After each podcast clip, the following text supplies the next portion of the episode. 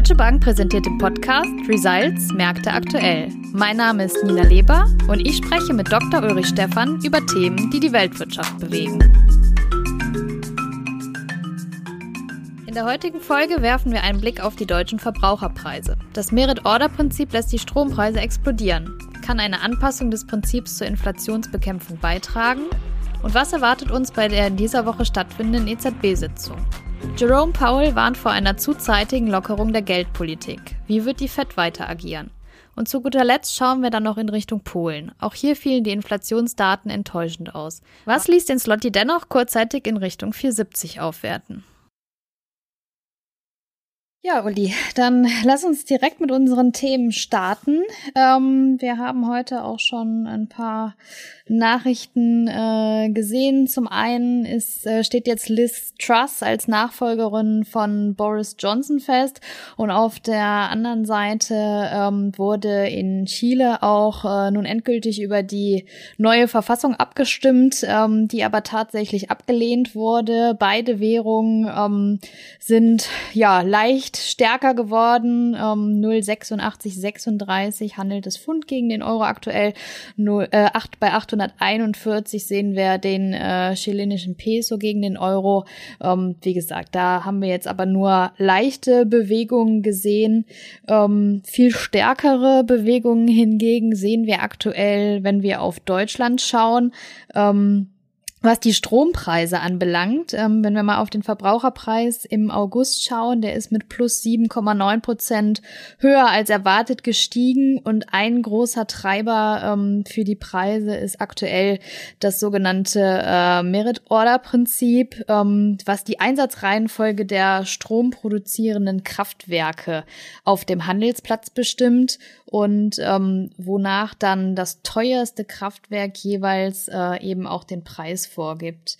Jetzt beobachten wir es ja im Moment, dass eben auch Gaskraftwerke zur Stromversorgung ähm, beitragen und ähm, ja, das lässt eben einfach die Preise hier aktuell explodieren.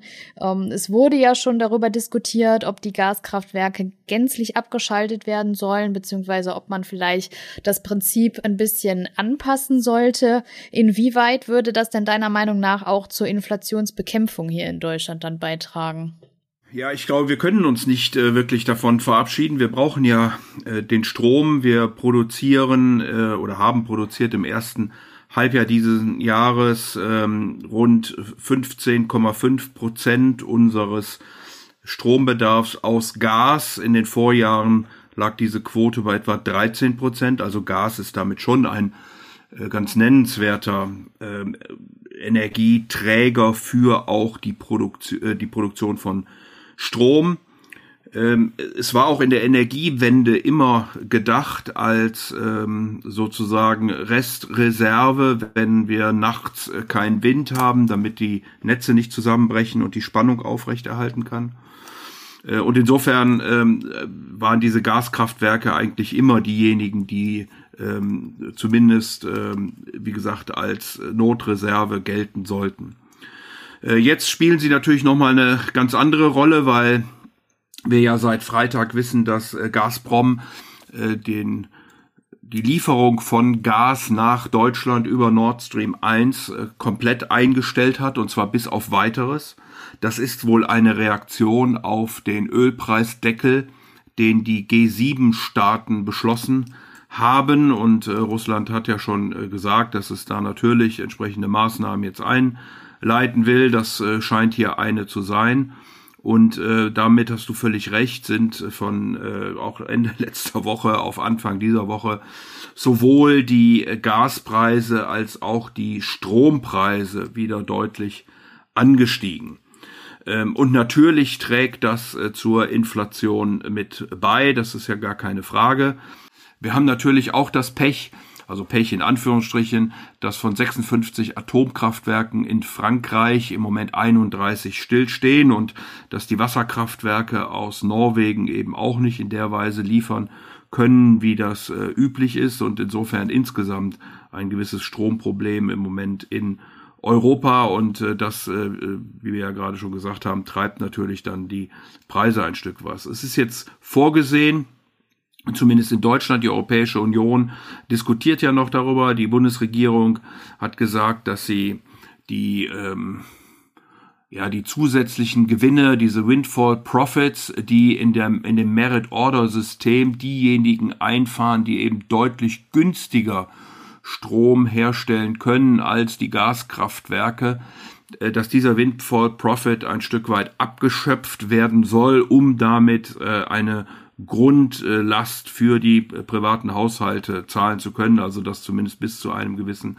Verbrauch dann die Preise deutlich unterhalb äh, dieses äh, Grenzpreises der Merit Order liegen können. Nochmal ganz kurz, Merit Order ist also einfach eine Grenzbetrachtung. Wir brauchen Strom ähm, in ausreichender Menge, um nicht nur den Bedarf zu decken, sondern auch die Spannung in den Netzen zu halten und äh, da ist eben auch das letzte Kraftwerk wichtig und äh, insofern bestimmt das den Preis, damit es auch einen Anreiz hat. Aber dieses, diese Grenzkostenbetrachtung ist im Grunde genommen gar nicht so außergewöhnlich. Die gibt es eben auch bei anderen äh, Produkten. Und äh, weil aber der Gaspreis gerade so explodiert, haben wir eben dann auch die Explosion der Strompreise, denn sie richten sich, wie du ja richtig gesagt hast, Nina, nach dem teuersten äh, Produzenten und das sind eben im Moment die Gaskraftwerke. Ja, jetzt hast du es gerade eben schon angesprochen. Das ist eben ein Thema, was nicht nur Deutschland beschäftigt, sondern die ganze Eurozone. Und auch in der Eurozone ist die Inflationsrate jetzt erneut auf aktuell 9,1 Prozent angestiegen. Ähm, Bundespräsident Nagel äußerte sich danach ein bisschen besorgt und sieht einfach das Risiko, dass die Phase der hohen Inflation noch länger anhält als erwartet und ähm, ja, in seinen Augen sollte man jetzt auf der nächsten Notenbanksitzung, die ja in dieser Woche am Donnerstag stattfindet, noch entschlossener handeln. Ähm, vielleicht hierzu zwei Fragen. Zum einen lässt das ja darauf schließen, dass wir schon davon ausgehen können, dass man eher mal die 75 als die, 55, als die 50 Basispunkte als Erhöhung sieht. Und dann ähm, ja einfach ein bisschen allgemeiner gefragt. Auch die Deutsche Bank hatte ihre Leitzinsprognosen für 2022 und 2023 angepasst Kannst du uns da nochmal auf den aktuellsten Stand bringen? Ja, Nina, tatsächlich hat die europäische Inflation ja auch am oberen Rand überrascht. Es waren 9,1 Prozent. Die Ökonomen hatten 9 Prozent erwartet, also schon eine hohe Erwartung und dies nochmal übertroffen worden. Nicht nur Bundespräsident Nagel, wie du richtig angesprochen hast, hat äh, gesagt, dass die Inflation doch ein zunehmendes Problem und auch ein langfristiges Problem wird, sondern auch Isabel Schnabel hat ähm, beim Treffen der Notenbanker im amerikanischen Jackson Hall darauf hingewiesen, dass äh, die Inflation nun äh, wirklich äh, bekämpft werden muss und eben ein äh, gesellschaftliches, ein soziales Problem ist. Auch der Präsident der äh, Bank für internationalen Zahlungsausgleich, ähm, Carstens, hat das angesprochen und hat gesagt, äh, dass die Notenbanken also jetzt unbedingt gegen diese hohe Inflation vorgehen müssen. Insofern ist tatsächlich damit zu rechnen, dass auch die Europäische Zentralbank äh, hier einen größeren Schritt äh, machen wird. Der Markt preist im Moment 0,67 Prozentpunkte, also 67 Basispunkte. Das liegt näher an den 75 als an den 50 und insofern kann man und muss man wohl damit rechnen, dass die Europäische Zentralbank tatsächlich 75 äh, Basispunkte machen könnte. Da Frau Lagarde in äh, Jackson Hole nicht anwesend war, äh, ist natürlich wichtig, äh, wie sie darüber denkt und auch der Chefvolkswirt Philip Lane, der äh, in der letzten Woche ein Stück weit hier zurückgerudert war.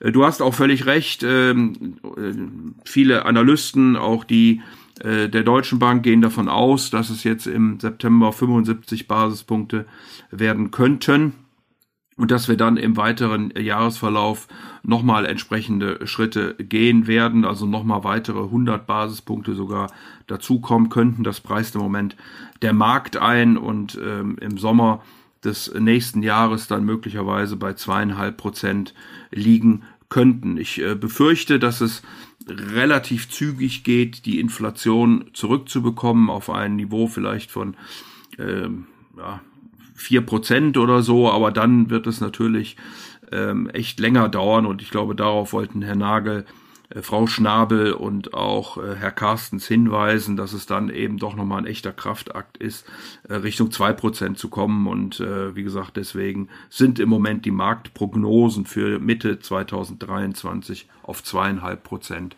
für die Einlagesätze, was, was eben dann genau zweieinhalb Prozentpunkte mehr sind, als wir heute haben. Ja, lass uns gerne auf das Symposium in Jackson Hole noch mal ein bisschen näher eingehen. Äh, auch Jerome Powell hat sich ja da ähm, geäußert. Für die USA war ja fürs nächste Jahr die ganze Zeit schon im Gespräch, ob es vielleicht sogar in Richtung Zinssenkungen geht. Ähm, er hat jetzt aber nochmal betont, dass die restriktive Geldpolitik der Fed noch einige Zeit anhalten könnte, weil eben die Geschichte auch gezeigt hat, dass zu frühe Lockerungen dann meist ähm, sich als Fehler herausgestellt haben. Ähm, der Dollar konnte daraufhin gegen den Euro wieder zulegen und ist auch erneut unter die Parität gerutscht. Gib uns doch bitte noch mal kurz ein paar mehr Einblicke, worauf äh, Paul da genau angespielt hat und vor allem, was können wir uns denn unter einige Zeit vorstellen? Ja, sehr gerne. Also äh, der Dollar ist natürlich im Moment nicht nur durch die Notenbanken geprägt, ähm, sondern er ist natürlich auch ein sicherer Hafen. Und wir haben ja vorhin schon äh, über Europa und Deutschland und die Energieversorgung gesprochen. Und ähm, dann ist eben unter diesen Unsicherheiten, die dort vorhanden sind, der Dollar schlichtweg ein sicherer Hafen. Dazu kommt aber sicherlich die Geldpolitik, die Amerikaner sind ja schon deutlich weiter gegangen und äh, wie du ja sagst, Jerome Powell nochmal in Jackson Hall darauf hingewiesen, er hat im Grunde Anspielungen auf Paul Volcker gemacht, der in den 70er, Anfang der 80er Jahre die Inflation äh, stark bekämpft hat, die damals aber auch noch höher lag, als sie heute liegt, äh, zumindest in den Vereinigten Staaten äh, von Amerika. Ähm, und Paul Volcker hat tatsächlich zwei Rezessionen in Kauf genommen, um, die, um der Inflation äh, Herr zu werden, um die Inflation äh, drücken zu können. Und ich glaube, darauf wollte Jerome Powell, äh, der jetzige Fed-Gouverneur, auch hinweisen. Er hat gesagt, der äh, ganze Prozess ähm, dieser Inflationsbekämpfung wird mit Schmerzen verbunden sein, aber die Schmerzen, äh, die Inflation einfach laufen zu lassen, werden eben noch höher sein. Also er hat sozusagen das Publikum schon darauf eingestellt, dass die Arbeitslosigkeit ein Stück weit äh, steigen könnte, dass die Unsicherheit ähm, dann ja im Moment eben einfach noch da ist, dass die Investitionen teuer wär, teurer werden, die Finanzierungsbedingungen und dass das Ganze äh, dann sicherlich noch ein bisschen anhalten wird. Man muss immer vorsichtig sein, Nina, ob äh, oder wenn man sagt, man, man glaubt nicht, dass der Markt recht hat, weil der Markt ja bekanntlicherweise immer recht hat. Aber äh, in diesem Falle preist der Markt tatsächlich schon einen ersten äh, Zinsschritt nach unten ein für das Jahr 2023. Und da wäre ich vorsichtig. Also gerade nach den Worten von Jerome Powell äh, würde ich äh, das nicht erwarten, dass die amerikanische Notenbank tatsächlich im nächsten Jahr schon wieder den Rückwärtsgang äh, ein äh, denn auch der Arbeitsmarktbericht war ja im Grunde sehr solide. Es beteiligen sich wieder mehr Menschen äh, am äh, arbeitsteiligen Prozess, also mehr Erwerbsfähige sind auch erwerbstätig. Ähm, die Löhne sind zwar gestiegen, aber nicht mehr mit einer solchen Geschwindigkeit. Ähm, und deswegen habe ich immer noch die Hoffnung, dass der amerikanische die amerikanische Volkswirtschaft äh, zumindest in keine starke Rezession hineinlaufen wird. Wir haben ja schon die ersten beiden Quartale diesen Jahres äh, negativ gesehen. Äh, trotzdem ist der Konsum und der Arbeitsmarkt immer noch gut. Und vor diesen Voraussetzungen wird sicherlich die amerikanische Notenbank der Inflationsbekämpfung Vorrang geben. Und äh, nochmal, deswegen glaube ich nicht, dass wir im nächsten Jahr schon wieder Zinssenkungen sehen werden. Ja, dann lass uns äh, zum Abschluss gerne nochmal in Richtung Polen schauen. Das ist auch eine weitere Notenbanksitzung, die neben der EZB in dieser Woche ansteht. Und ja, auch hier kommen wir am Thema Inflation nicht vorbei. Ähm, Hoffnungen auf einen leichten Rückgang der Inflationsrate wurden im August dann doch relativ stark enttäuscht. Erwartet hatte man plus äh, 15,4 Prozent. Tatsächlich lagen wir dann aber bei 16,1 Prozent. Ähm, die polnische Wirtschaft musste im zweiten Quartal ja auch schon deutlich einbüßen und der Slotty, der hat dann eigentlich zunächst nach der Veröffentlichung sich relativ unbeeindruckt gezeigt, konnte aber am Ende der letzten Woche dann tatsächlich mal in Richtung 4,70 gegen den Euro zulegen. Ähm, was hat denn dazu der Bewegung geführt? Ja, es sind eben natürlich diese hohen Inflationszahlen. Es ist aber auch das schwache Wachstum, was wir sehen. Im zweiten Quartal minus 2,1 Prozent gegenüber dem ersten Quartal diesen Jahres. Ähm, und man muss sagen, was war ja auch in der Presse zu lesen, Polen ist zwar, was die Energieversorgung angeht, weniger abhängig von Russland als das die Bundesrepublik ist, aber sie importieren norwegisches äh, Gas und äh, da haben sie kurzfristige Verträge abgeschlossen und über diese kurzfristigen Verträge haben sie eine hohe Rechnung an Norwegen äh, zu bezahlen und das sieht man dann eben auch in den Inflationszahlen von 16,1 Prozent. Die Notenbank hatte zuletzt eigentlich gesagt, dass sie mittlerweile den Zinshöhepunkt gesehen hat. Sie schwenkt aber äh, mittlerweile ein und es ist damit zu rechnen, dass es doch nochmal einen Zinsschritt von 25 Basispunkten, also von 6,5 auf 6,75 äh, geben wird. Zum Ende des Jahres erwarten wir dann sogar 7,5 äh, Prozent. Das dürfte dann tatsächlich auch die Terminal Rate, also sozusagen der Endpunkt äh, der Zinsanhebungen sein, so nicht noch äh, Schlimmeres passiert. Ähm, die Notenbank hat auch betont, dass ein stärkerer Slotty durchaus wünschenswert wäre. Also es wäre auch vorstellbar, dass man hier nochmal interveniert. Und vor diesem Hintergrund, aber da muss man eben auch gucken, was wird denn jetzt wirklich die Europäische Zentralbank machen erwarten wir gegen Jahresende tatsächlich eine gewisse Stabilisierung des polnischen Slotty von im Moment 4,7, äh, wie du ja gesagt hast, auf etwa 4,5. Ja, dann lieben Dank für deine Einschätzung. An der Stelle würde ich gerne noch eine Anmerkung machen, dass die nächste Folge nicht wie gewohnt erst in 14 Tagen erscheint, sondern schon in der kommenden Woche. Und ja, wir sind sehr gespannt, was du uns dann zur EZB zu berichten hast. Danke, Uli.